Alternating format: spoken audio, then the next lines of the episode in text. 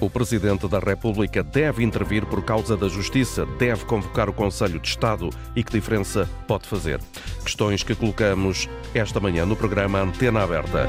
A edição é de António Jorge.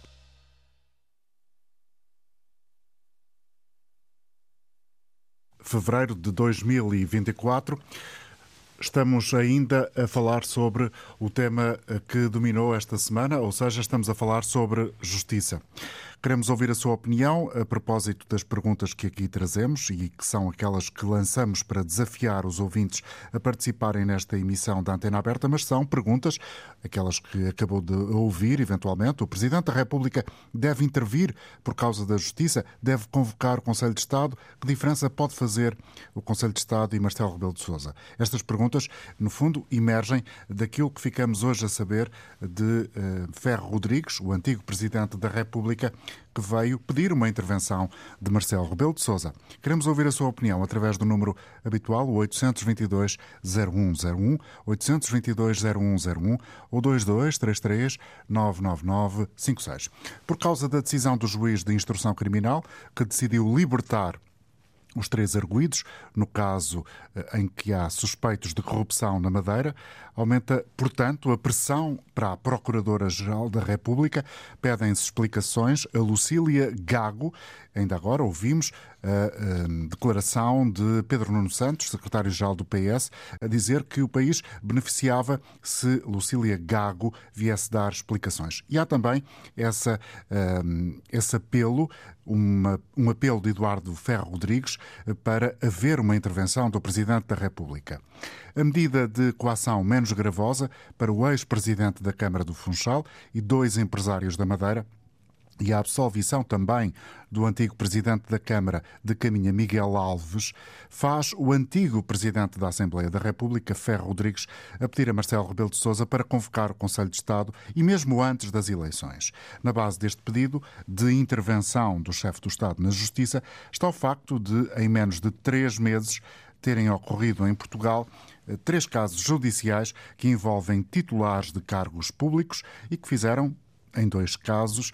Primeiro, cair o Governo da República e eh, depois também a situação eh, que se vive na Madeira com o Governo Regional da Madeira, também numa fase de impasse. Hoje é um dia em que Marcelo Rebelo de Sousa recebe o representante da República na Madeira para discutir este caso. Ora, voltando a Ferro Rodrigues, ele é duro nas palavras, critica a irresponsabilidade do Ministério Público, considera que Marcelo deve dar um sinal e muito rapidamente que a situação na Justiça não pode continuar como tem estado até aqui. Fala em completa irresponsabilidade, em mediocridade do Ministério Público, diz que o Estado de Direito está a ser cada vez menos respeitado. Queremos ouvir a sua opinião. Concorda? Queremos saber o que é que, do seu ponto de vista, pode adiantar uma intervenção eventual de Marcelo Rebelo de Sousa. Mas vamos recordar mais eh, uma vez o que diz Ferro Rodrigues ao público com a jornalista Rosa Azevedo. O ex-presidente da Assembleia da República está indignado e considera que isto não pode continuar assim. A Marcelo Rebelo de Sousa deixa um recado, já que convoca o Conselho de Estado por tantos motivos, por que não fazê-lo para discutir o tema da justiça?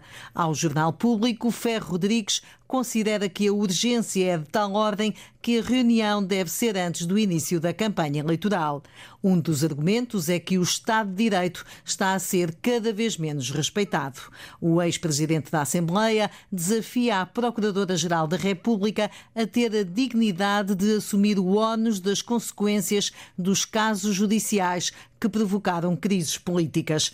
Considera que as decisões dos tribunais, nestes casos, são atestados de irresponsabilidade e mediocridade ao Ministério Público. As palavras de Eduardo Ferro Rodrigues na base desta discussão hoje na Antena Aberta. Continuamos no tema da justiça e o tema tem a ver com aquilo que ficamos a saber no meio desta semana, ou seja, a decisão do Tribunal eh, do Juiz de Instrução Criminal que decidiu eh, libertar e com a medida de coação menos gravosa os três suspeitos de corrupção na Madeira, entre eles o ex-presidente da Câmara do Funchal que pediu admissão na sequência deste caso das tais investigações pomposas com os meios envolvidos no dia 24 de janeiro na Madeira, com os aviões da Força Aérea a deixarem na ilha várias centenas de inspectores da Polícia Judiciária.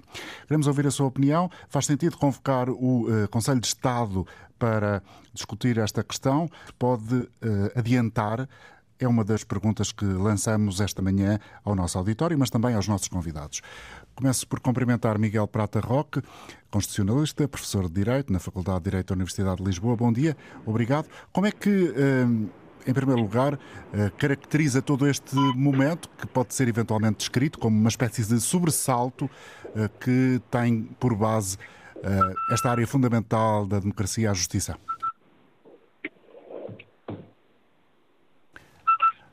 Estamos à procura de ter aqui a voz de Miguel Prata Roque. Não sei se me está a ouvir. Bom dia. Estou, estou a ouvir, estou a ouvi-lo perfeitamente. Bom dia, Muito bom dia a si e a quem nos ouve.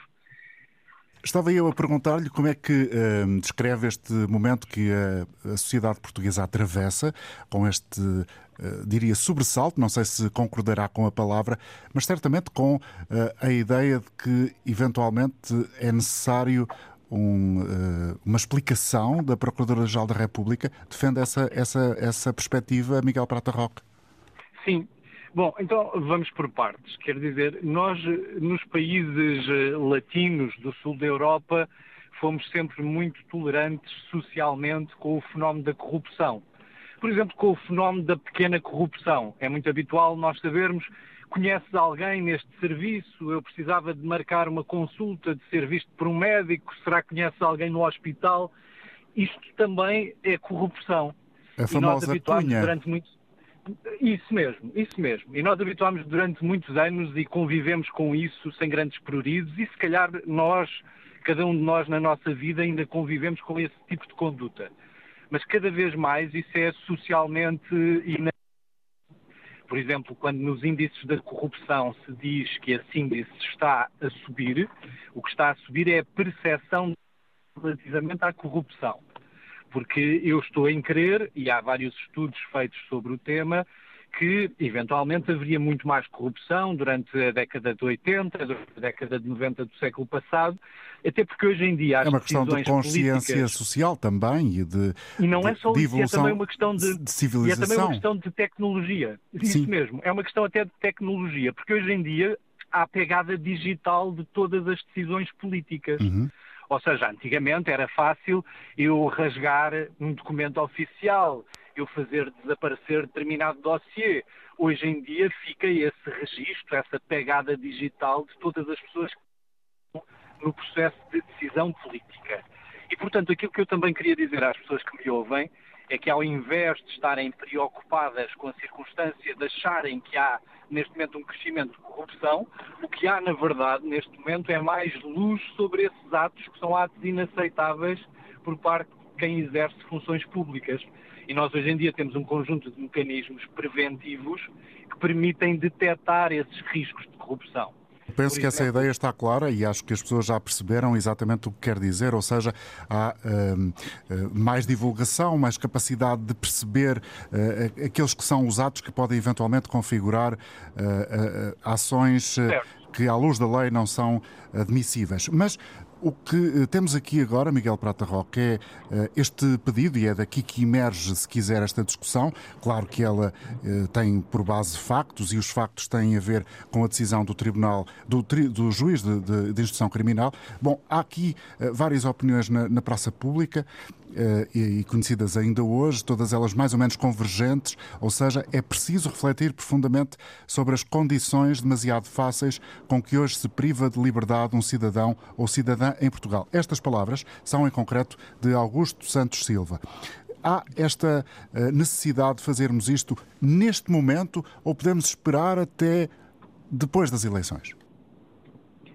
Bom, eu acho que esse debate é um debate sobre aquilo que o país quer fazer do seu sistema de justiça e, portanto, é bom que ele seja feito durante a campanha eleitoral. E é bom que os partidos políticos não tenham medo de discutir esses temas, mas sem que haja aqui uma ideia de contraposição entre políticos de um lado, magistrados do outro, porque cada um deles tem a sua função. Mas é essa a percepção que está a passar. Certo. E Não pode ser. Porque a questão é, é também esta: a, a violação do segredo de justiça ou seja, o lançamento para a opinião pública de factos parciais por parte, tem que ser necessariamente do Ministério Público, mas também dos órgãos de polícia criminal, que são, por exemplo, a PSP, a GNR, a Polícia Judiciária, que colaboram com o Ministério Público. Ou seja, a divulgação, quando é feita uma busca, quando é feita uma detenção, não deve ser feita divulgação a conta-gotas de factos que estão a ser investigados, porque do ponto de vista pedagógico, se nós queremos combater a corrupção, é preciso que se abram processos de inquérito. Mas o facto de se abrir um processo de inquérito contra alguém, ou mesmo o facto de alguém comparecer perante o juiz para prestar declarações, não, não significa que existam factos criminosos. E o problema é que, como é dada muita cobertura mediática, cada vez que há um desses episódios, ou uma busca, ou uma detenção, o que acontece é que as pessoas consciencializam-se, convencem-se que aquelas pessoas que estão a ser investigadas são necessariamente culpadas. E isso é que é um, uma.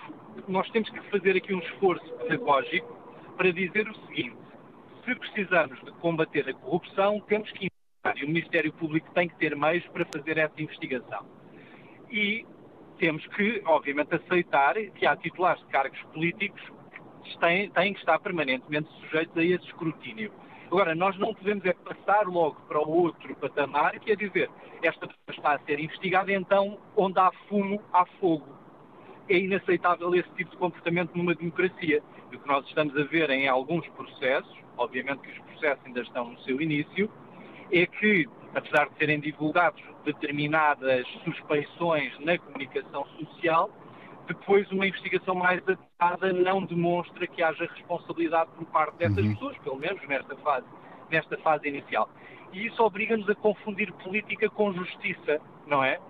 Porque é importante que a vontade dos eleitores não seja ultrapassada por circunstâncias externas e que não haja o risco de se achar que, por exemplo, qualquer pessoa mal intencionada, por exemplo, um adversário político, seja do mesmo partido, seja de outro partido, faz uma denúncia contra um presidente de Câmara, contra um presidente de Junta, e isso implicaria automaticamente perda de mandatos desse titular de cargo político apenas pela circunstância de que está a ser investigado.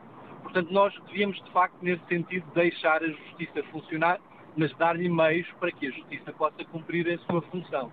Uhum. Eu uh, chamo também esta conversa Pedro Trovão do Rosário, também constitucionalista, também professor de Direito. Bom dia para si. Será uh, um juízo justo e correto uh, o que em alguns cenários pode ser efetivado, tendo em conta os exemplos públicos que temos tido? Será ju juízo justo e correto de alguma maneira estar no fundo, trazer para a praça pública um conceito que de alguma forma destrua a ação da Polícia Judiciária do Ministério Público? Eh, bom dia, bom dia a todos. Eh, nós estamos, de facto, num momento com, com, alguma, com alguma dificuldade e a sentir uma série de fragilidades no próprio funcionamento da, da, das instituições e um aproveitamento que nem sempre será seguramente o mais correto. É obviamente fácil colocar em causa eh, as instituições, porque não são perfeitas, são compostas por, por homens e mulheres, com os recursos que têm, uh, pôr em causa o, o, Ministério Público, pôr em causa a Presidência da República, inclusive sugerindo que se possa uh, suscitar imediatamente a, a realização de uma reunião do Conselho de Estado para apreciar a situação. Quando este é um órgão, inclusive, é consultivo do Presidente da República, cujas eh, reuniões eh, e eventuais deliberações são, inclusive, de eh, é o que pelo menos impõe a boa prática e o próprio conceito de Conselho de Estado, são uh, sigilosas.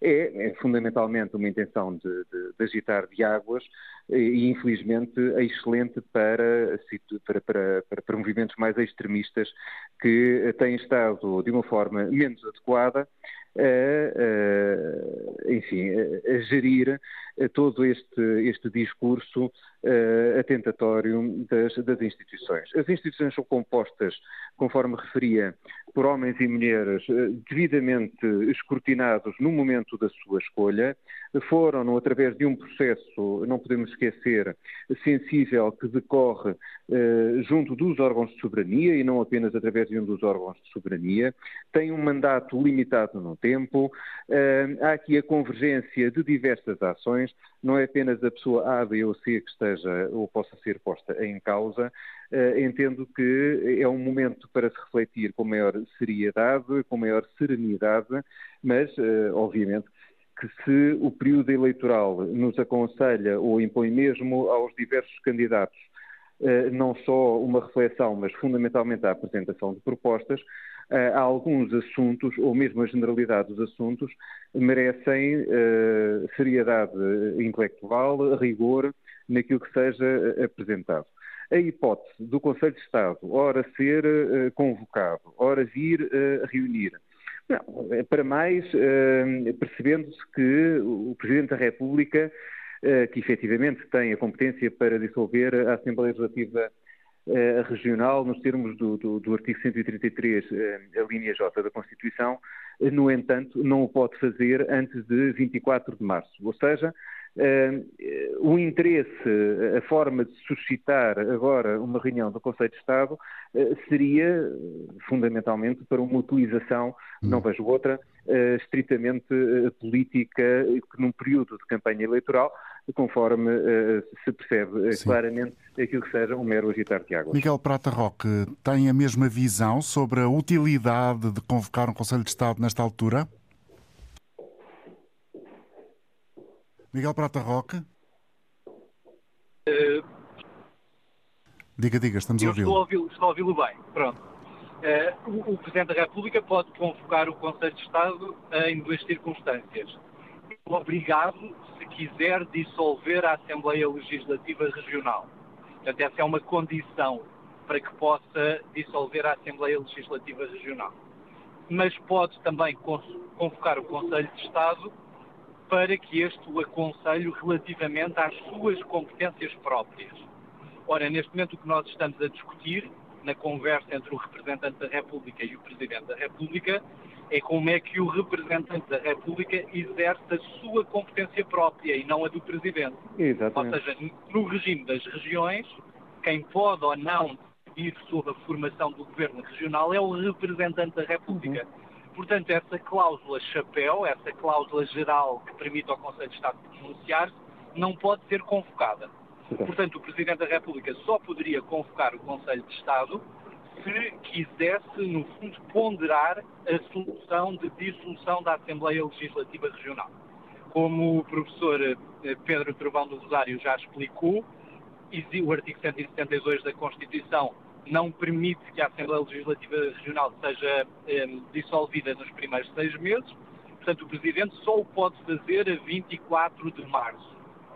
Um, se o Presidente da República entender que há razões para dissolver a Assembleia Legislativa Regional, e uma razão pode ser a razão de paralelismo com aquilo que o Presidente eh, disse a propósito do Governo da República, por exemplo, quando deu posse ao Governo de António Costa, uhum. disse bem claro que aquele governo era um governo que assentava na legitimidade pessoal do primeiro-ministro. E, na verdade, também há uma certa legitimidade pessoal do presidente do governo regional. Ou seja, quando Miguel Albuquerque apresenta a sua demissão, não podemos ignorar isso no plano do direito constitucional. Obviamente que é uma questão eminentemente política, mas claro que o governo regional da Madeira perdeu alguma legitimidade porque apesar de eu discordar desse modelo de pessoalização, hoje em dia, quando há eleições, há uma tendência do eleitorado votar na pessoa que é líder do partido e que eventualmente poderá liderar o órgão executivo. Portanto, nós aqui estamos perante duas soluções, ou dizemos assim, há apoio parlamentar no, no, Parlamento da Madeira, no Parlamento Regional, e, portanto, não faz sentido convocar eleições, ou podemos ter uma outra interpretação, que também é aceitável, que é dizer assim, uma vez que o eleitorado escolheu este líder partidário para formar governo, e este líder partidário apresentou por iniciativa própria a sua demissão, os eleitores devem ser convocados no novamente. Portanto, isso é um juízo político que cabe ao Presidente da República. É normal que os partidos políticos tenham posições diferentes. Os partidos da oposição queiram convocação de eleições e que os partidos que exercem governo prefiram manter o governo regional em funções. Portanto, o Presidente, desse ponto de vista, tem uma grande liberdade. Muito obrigado. Sim. Há só uma, só mesmo para terminar 30 segundos, há só uma, uma questão que agora se está a colocar, que é saber se, uma vez demitido o, um, o Presidente do Governo Regional, se o representante da República pode voltar a indigitá-lo como, como Presidente do Governo Regional. Que é uma, é uma hipótese que tem sido forçada, digamos assim, uh, nos últimos dias, uh, nomeadamente no, pelo PSD da Madeira. Pronto, porque o pressuposto da apresentação da demissão tinha a ver precisamente com a necessidade de escrutínio uh, das funções por parte de Miguel de Albuquerque. Obviamente que esta decisão do juiz de instrução não é uma, uma decisão definitiva sobre a culpabilidade ou sobre a responsabilidade das pessoas que estão a ser investigadas. E, nesse sentido, a manutenção em funções de, Manuel Albu de Miguel Albuquerque podia trazer algum embaraço a, não só ao próprio, aos próprios partidos que o suportam, porque estariam permanentemente sob fogo inimigo dos partidos da oposição, que apontariam a circunstância de Miguel Albuquerque estar a ser investigado. Isso fragilizaria a sua autoridade política e, por outro lado, isso poderia perturbar, de certa forma, a, a investigação. O Ministério Público pode até pedir ao juiz de instrução que, por exemplo, suspenda Miguel de Albuquerque do exercício das suas funções. Uhum. E, portanto, eu, eu julgo que seria um pouco arriscado que o Presidente da República nomeasse novamente Miguel Albuquerque como Presidente do Governo Regional. Obrigado, Miguel Prata Roque, pela colaboração esta manhã. Eu uh, deixo ainda uh, a pergunta a propósito desta possibilidade a Pedro Trovão do Rosário, professor de Direito, constitucionalista. Uh, faz sentido que o Partido Social Democrata da Madeira esteja a ponderar a hipótese de Miguel Albuquerque suceder a Miguel Albuquerque? Eu não querendo ser muito eh, cinzento ou quadrado na, na, na resposta, mas para, para, a segurança que também, inclusive há pouco, o professor Miguel Prata Roca já Uh, uh, também aqui nos trouxe esta nossa, esta nossa conversa, esta nossa ponderação, o artigo 57, o artigo 57 do, do Estatuto Político-Administrativo da Região Autónoma da Madeira, refere expressamente que o Presidente do Governo Regional é nomeado e agora atenção a esta expressão, não é? É nomeado pelo Ministro da República, porque o Estatuto ainda não foi atualizado relativamente à, à revisão constitucional há quase 20 anos, tendo em conta os resultados das eleições para a Assembleia Legislativa Regional e ouvidos os partidos políticos nela representados. Ou seja, nós temos, no, no, no caso das regiões autónomas, um modelo que é mais, uh, é mais parlamentarista, digamos, do que aquele que temos relativamente aos órgãos de soberania, uh, na relação entre o Governo da República, a Assembleia da República e, Governo e Presidência da República. Por outras palavras, o que é que está em causa? Se neste momento, dentro da própria Assembleia Legislativa Regional, resultar a expressão dos partidos políticos, eh, obviamente representados nesse, nesse órgão regional, de que eh, viabilizam, eh, viabilizam a designação de, uh, do Dr. Miguel Albuquerque ou do, outro elemento, não, não, vejo porque não possa ser novamente o mesmo nomeado Presidente do Governo Regional. Uhum. Muito obrigado. Uh, Juridicamente, não é? Não é politicamente. Do ponto de vista político, num plano é outro, constitucional. É outra dimensão. Pode. É outra claro, dimensão. Claramente. Muito obrigado também pela colaboração, Pedro Trovão claro. do Rosário, professor de Direito e Constitucionalista. Uh, antes de darmos espaço aos ouvintes que já estão em linha também para trazerem aqui opiniões, para participarem neste debate, nesta reflexão que estamos a promover nesta sexta-feira, uma informação que as agências internacionais estão a prestar.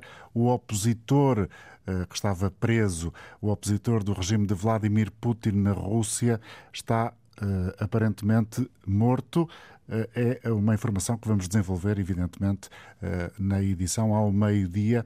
É uma informação que está a ser avançada pela Ucrânia, mas que as agências internacionais de notícias estão a dar nesta altura.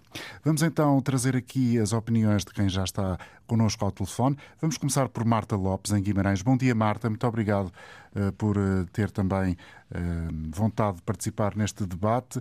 Nós lançamos perguntas genéricas para a participação dos ouvintes. Qual é as respostas que tem para nos apresentar? Olá, bom dia, António Jorge, e bom dia a todos os que nos estão a ouvir. Olha, na minha opinião, acho que temos vindo a assistir a uma série de silêncios nesta questão da justiça e eu divido este tipo de silêncios em dois. Há os silêncios responsáveis, que são os de alguns partidos, que, apesar da insistência dos jornalistas, eles não falam da questão em concreto, muito para preservar a separação de poderes. Porque, por exemplo, se o PS ou o PSD falassem diretamente destes casos, provavelmente seria visto como tentativa de condicionar o Ministério Público. Isso é perigoso. Portanto, para mim, estes fazem bem.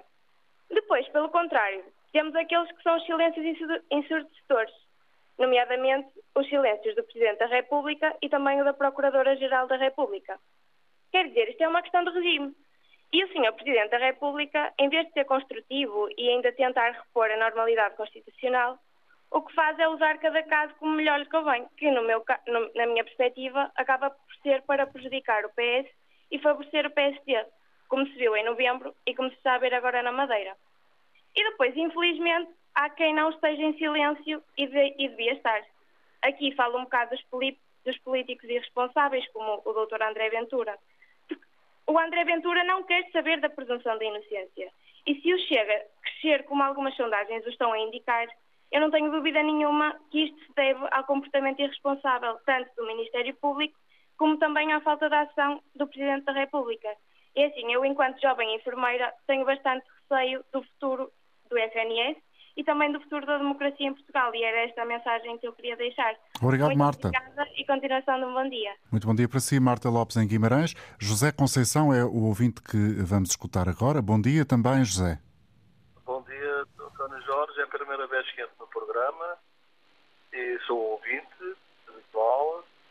E o que, só, o que tenho para dizer é só simplesmente não sei porque os políticos fazem tanta pressão ao, ao Ministério Público e à, à senhora Procuradora, porque é que ela tem que se justificar, talvez, porque se há uma independência do poder político, de, tem que haver uma, uma independência de, de, de, da parte da justiça em relação ao poder político.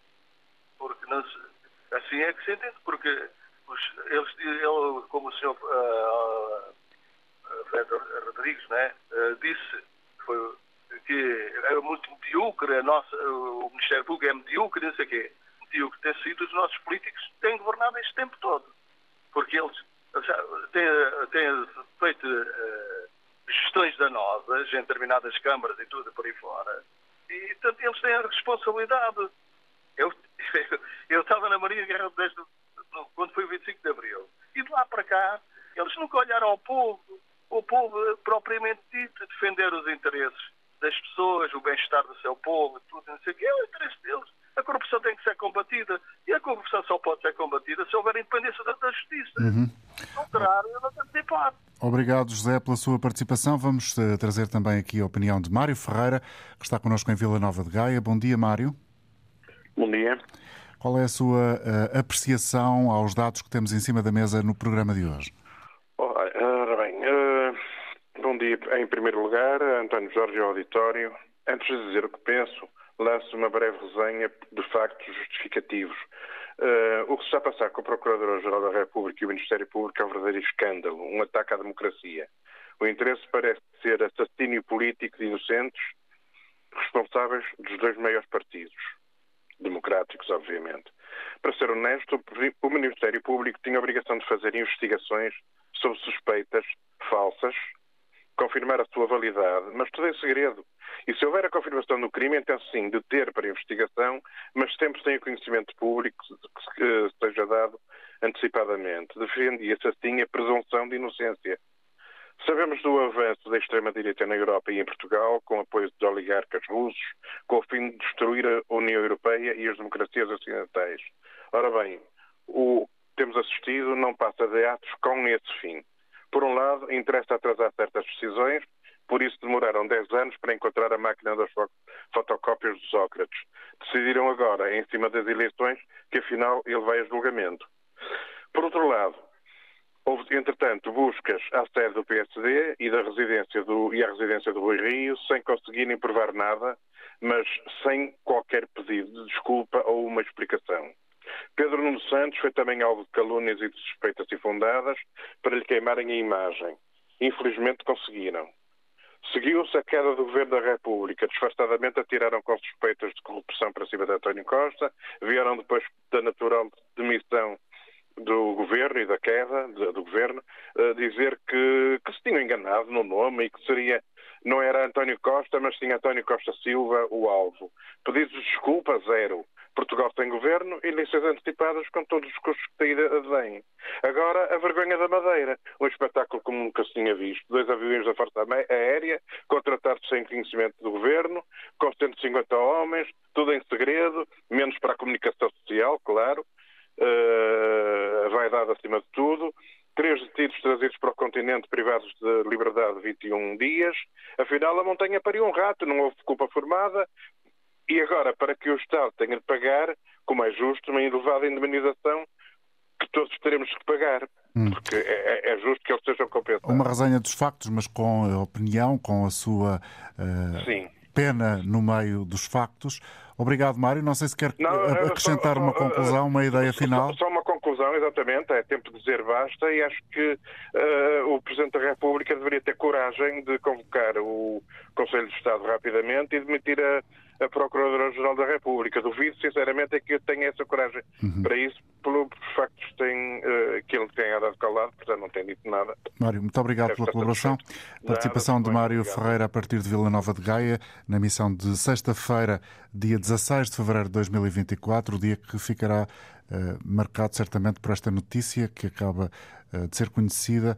Morreu o Ale... morreu Alexei Navalny, Navalny que era uh, o rosto, o principal rosto da oposição na Rússia, Vladimir Putin.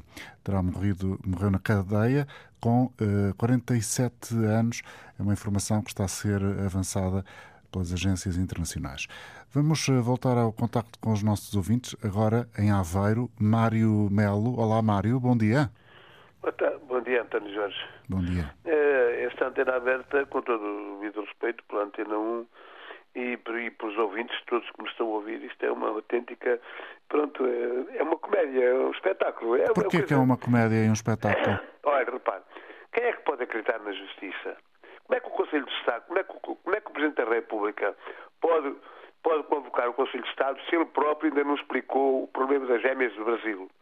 Como é que, como é que, como é que nós Bom, podemos acreditar O que o Mário quer dizer, peço desculpa de o interromper, só para ficar claro, a crítica que inicialmente parecia estar a fazer ao programa não é propriamente ao programa, não, é aos factos. Não, claro, aos factos, aos factos, não é ao programa, claro. Sim. Muito bem, muito bem, e, e, e fez muito bem é os factos.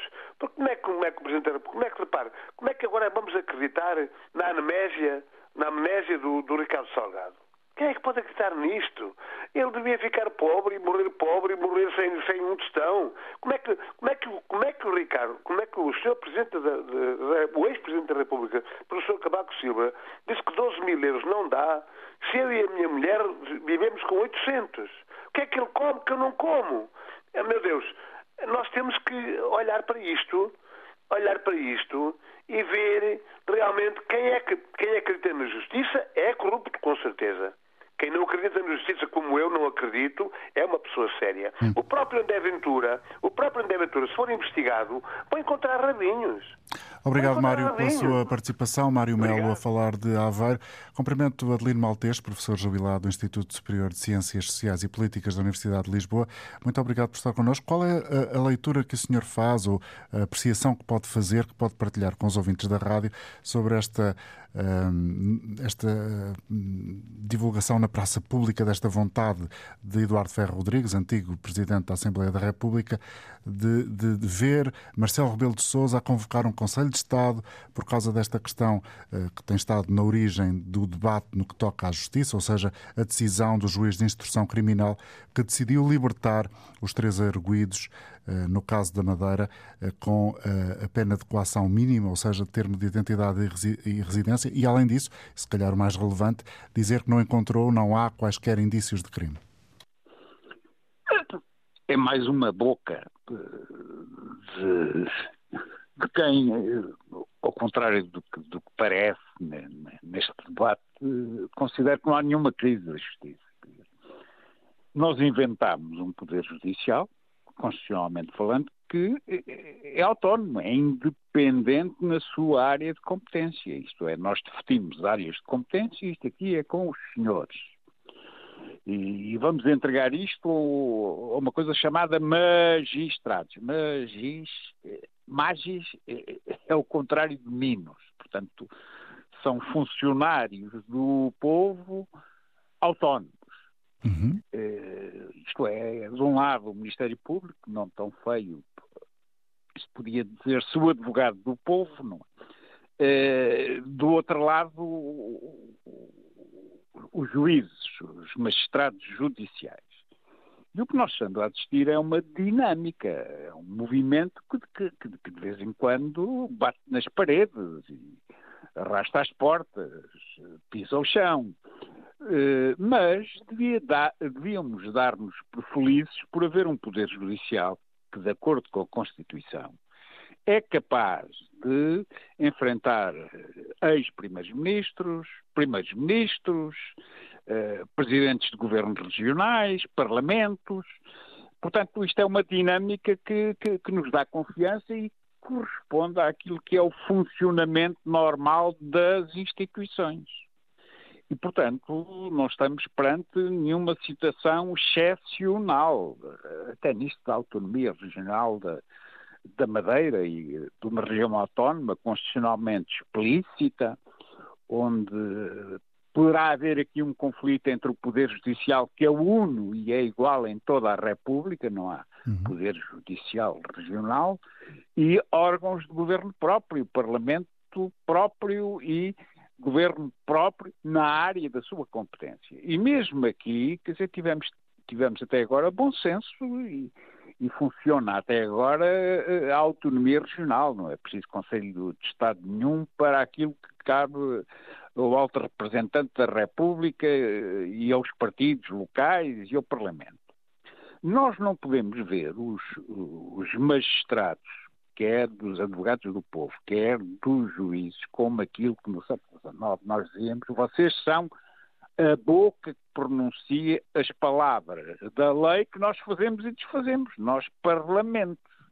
Não, os magistrados têm uma autonomia, sobretudo numa zona que é complicada de assentar, que é o seguinte, nem tudo o que é lícito é honesto nem tudo o que é lícito é honesto. Nem tudo o que é formalmente cumpridor da democracia é democrático de acordo com os valores da Constituição. E esta definição não é dada pelos meios de comunicação social, não é dada pelo, pelo, pelo meu impulso de participar é assim, é, assim. É dada por regras processuais bem rígidas, por leis, eh, e tudo isto pode permitir-nos aplicar a coisa mais difícil destas coisas jurídicas, que é, desculpem eu armar-me professor de filosofia de direito, que é dizer assim, há lei, muito bem, mas acima da lei há o direito, é, o direito está acima da lei e acima do direito há a justiça. E, portanto, pode haver leis injustas. Isto é que dá dinâmica de interpretação e felizes os povos e as instituições democráticas que conseguem ter poderes judiciais que uh, atuam de acordo com este princípio. Então, este é sobressalto que, que, estamos a assistir. Portugal, mais nada. É isso. É, isto que estamos a assistir, do seu ponto de vista, é apenas a espuma dos dias, nada de substancial?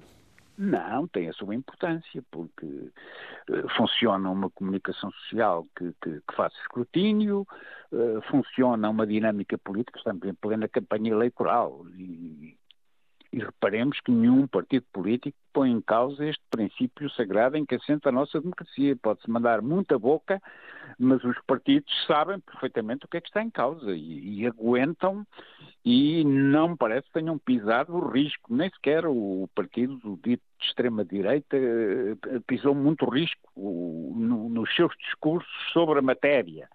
Nós estamos aqui, portanto, em crise, porque até há uma voz comum entre todos os partidos quanto à autonomia do Poder Judicial. O problema é se queremos ou não queremos autonomias dos órgãos do Estado, separação e interdependência. A democracia é uma balança de poderes.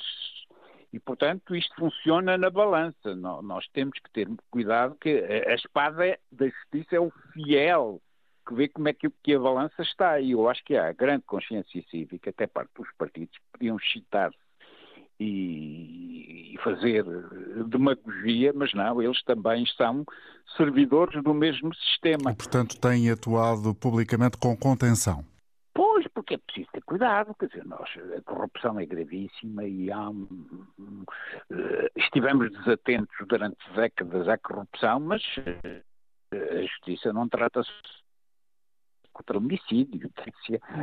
Certamente que a maior parte Portanto, de nós isto é tem consciência de um disso. todo. Nós, nós temos que ter juízo porque precisamos de andar na rua, precisamos ter segurança nos contratos, precisamos de defesa do direito de propriedade, precisamos de acesso à justiça, precisamos de clamar por uma reclamação contra os poderes públicos hum. e a justiça é o equilíbrio, é a balança de poder. Obrigado. Portanto, eu não estou não estou desconfiado quanto uhum. ao todo, que estamos a portar-nos muito bem.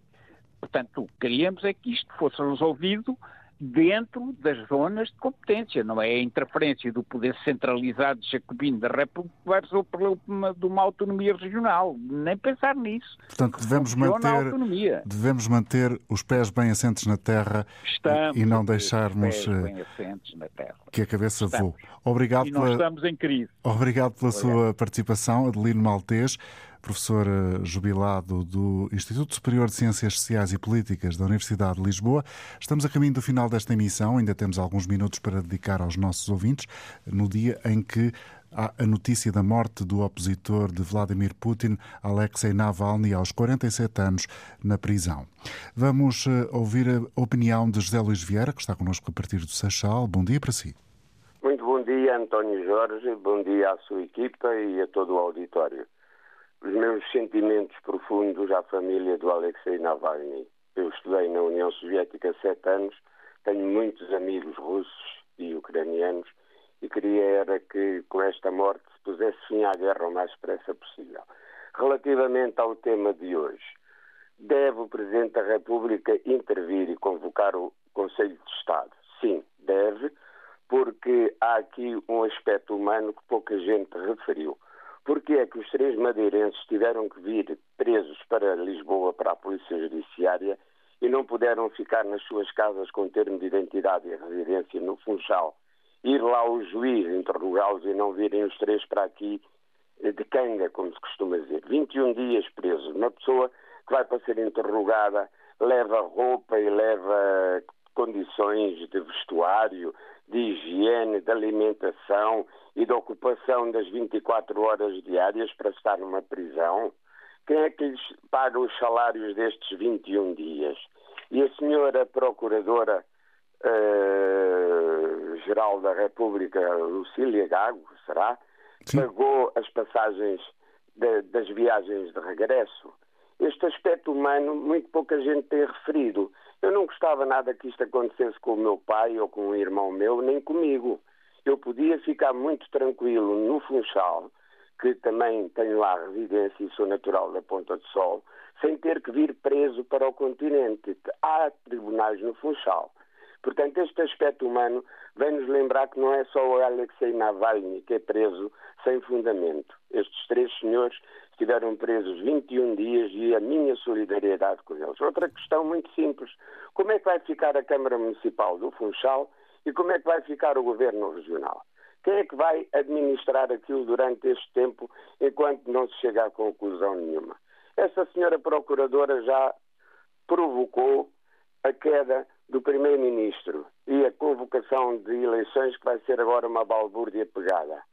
Não se sabe se ganha a direita, se ganha a esquerda. E porquê? Se havia uma maioria parlamentar na Assembleia da República e dizer, sim senhor, este, este senhor já não quer ser Primeiro-Ministro porque está indiciado, mas o, o, Partido Socialista tem maioria absoluta, pode designar outro. Da mesma forma, no governo da Madeira, podem designar outro ou voltar a designar o Miguel Albuquerque, pelo menos até 24 de março. Já foi um tema que ouvimos aqui uh, várias opiniões, pelo menos opiniões que uh, estiveram connosco no início do programa, dos professores de Direito que convocamos hoje, ou convidamos, melhor dito, para estarem connosco. José Luís Vieira, eu presumo que já terá terminado mais, Muito obrigado. Mais ou menos isto, é olhar ao aspecto humano, porque é que as pessoas têm que vir da Madeira para Lisboa presas? Fica essa interrogação.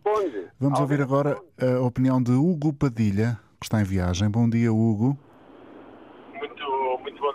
Bom dia. Uh, ora bem, relativamente ao assunto que estávamos a discutir, primeiro e antes de mais, um, ehm, eu acho que o importante, e, e deixe-me dizer, declarar algo que é importante, na qualidade de advogado, portanto falo também com essa, com essa, com essa qualidade que tenho de exercício de função e os cuidados que devo ter quando pronuncio relativamente a situações que não estão no âmbito da minha, da minha atuação.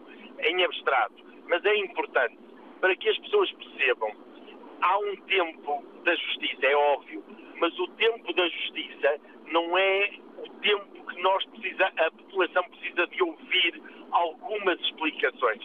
Era, acima de tudo, importante que a senhora Procuradora, que tutela o Ministério Público, pudesse esclarecer algumas das circunstâncias em como é que se justifica toda esta situação. Nós temos duas posições absolutamente dispares neste processo. E isto leva, antes de mais, antes do Sr. Presidente da República poder convocar poder convocá-la, poder chamá-la, poder tomar qualquer decisão que entenda ser a mais adequada, há esclarecimentos que a Justiça pode dar e não ultrapassa os limites daquilo que deve. Não se vulgariza se, tornar, se, tomar, essas, se tomar essas decisões, de explicar e de demonstrar o porquê de terem feito, sem, sem quebrar segredos de e, ao mesmo tempo, permitir que as pessoas percebam porque é que tudo isto aconteceu. É lógico, e como diz um colega meu, que foi mandatado, é advogado, das pessoas intervenientes, 21 dias também permitiu, ainda que em condições, obviamente, de muita pressão, para que cada um, eh, para que os arguidos se pudessem preparar para explicar. Agora nós estamos perante um cenário completamente disparo. Nós temos uma investigação que diz que existiam indícios fortes e que inclusivamente levou à necessidade da detenção e temos do outro lado alguém que disse não há sequer indícios, vamos mandá-los com termos de identidade e residência e o processo vai seguir. Isto tem-se que traduzir numa linguagem simples e ser explicado. Não credibiliza a justiça. Mas há um ponto essencial, António Jorge, e com isto eu termino. É importante que as pessoas percebam que a justiça não é o tempo, permita-me, nem das redes sociais, nem o tempo dos média, ainda que os média têm que informar, obviamente, e nada contra. Nós temos que dar tempo para que, para que tudo seja maturado e saia de lá a melhor decisão. Ter uma pessoa detê-lo e depois prendê-lo preventivamente e daqui a, uma, a, um ou dois meses libertá-lo porque não havia indícios, a indignação seria maior ainda.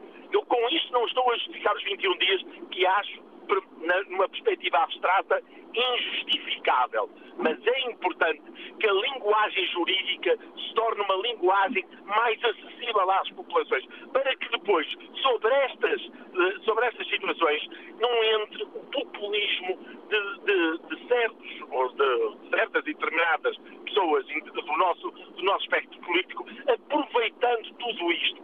Não é isso. Por isso era importante, terminando, se a Procuradora pudesse dar explicações públicas dentro dos limites, para que depois pudesse tomar decisões se entendesse que, deve, que, que deveria de o fazê-lo. Mas é importante, a última frase é esta mesma. Desmistificar a justiça significa tomar uma linguagem jurídica clara para as pessoas perceber. E ainda este último ouvinte disse porque é que os senhores não puderam ficar na Madeira. Porque era da competência de um, de um, de um órgão de investigação do continente. E eles tinham que vir para o continente. É isto que a justiça tem que fazer. Tornar uma linguagem mais clara e ajudar a que as pessoas percebam que a justiça faz, no entanto, tem que ser esclarecida. Muito obrigado e bom dia. Obrigado nós, Hugo Padilha, pela sua intervenção eh, um advogado que quase no final desta emissão deixou aqui um conjunto de observações que eh, podem sintetizar as várias que fomos tendo tido ao longo desta emissão de hoje da Antena Aberta. Obrigado pela sua atenção, agradeço a todos aqueles que participaram no programa. Para todos, bom fim de semana. Programa Antena Aberta da Antena 1, edição do jornalista António Jorge.